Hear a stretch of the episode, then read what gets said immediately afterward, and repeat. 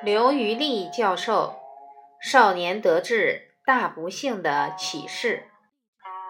我们看在历史上的张居正，他在少年的时候就非常的聪明，七岁的时候就能够通达六经大义，在荆州府都很出名了。十三岁的时候，他就去参加举人考试。文章写得非常好，考官看了之后大为欣赏，就准备要录取他。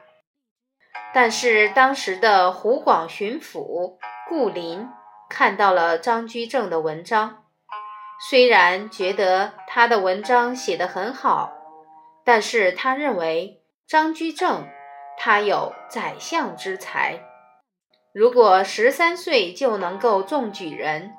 恐怕他以后会骄傲自满，所以应该给他一些挫折，以便他以后更加奋发有为。于是，他就让考官不要录取张居正为举人。虽然他的文章写得不错，确实写得很好。后来，张居正他在官场上走得很平稳。成为明代的一代贤臣，对明朝的贡献很大。后来他知道这件事之后，对顾林一直心存感激。他认为如果没有顾林，也许他后来不会有如此大的成就。所以古人常说：“少年得志大不幸。”为什么少年得志大不幸？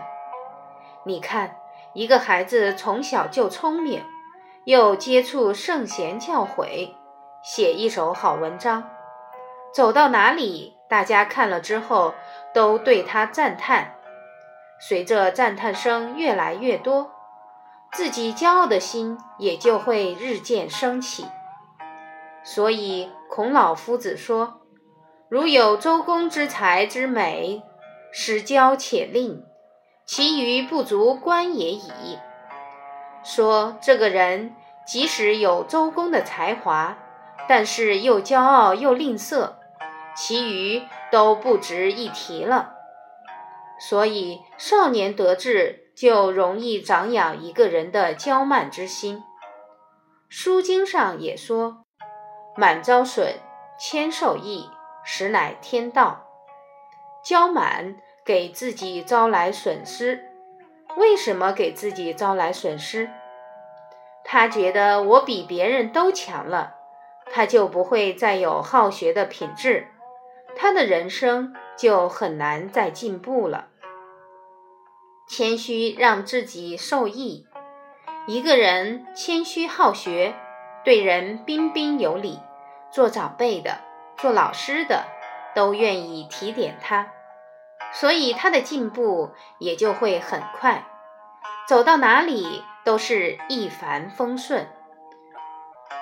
所以在《论语》上，孔老夫子也说：“君子敬而无失，与人恭而有礼，四海之内皆兄弟也。”四海之内皆兄弟，那是一个结果，原因在哪里？原因就在于君子敬而无失，恭而有礼。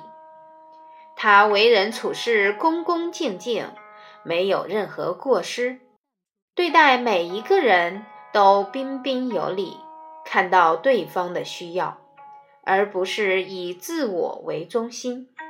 这样的话，走到哪里，哪里才是自己的兄弟姐妹。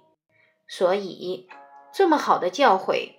如果我们很早就能够学习的话，相信我们的人生会少走很多的弯路。群书制药三六零。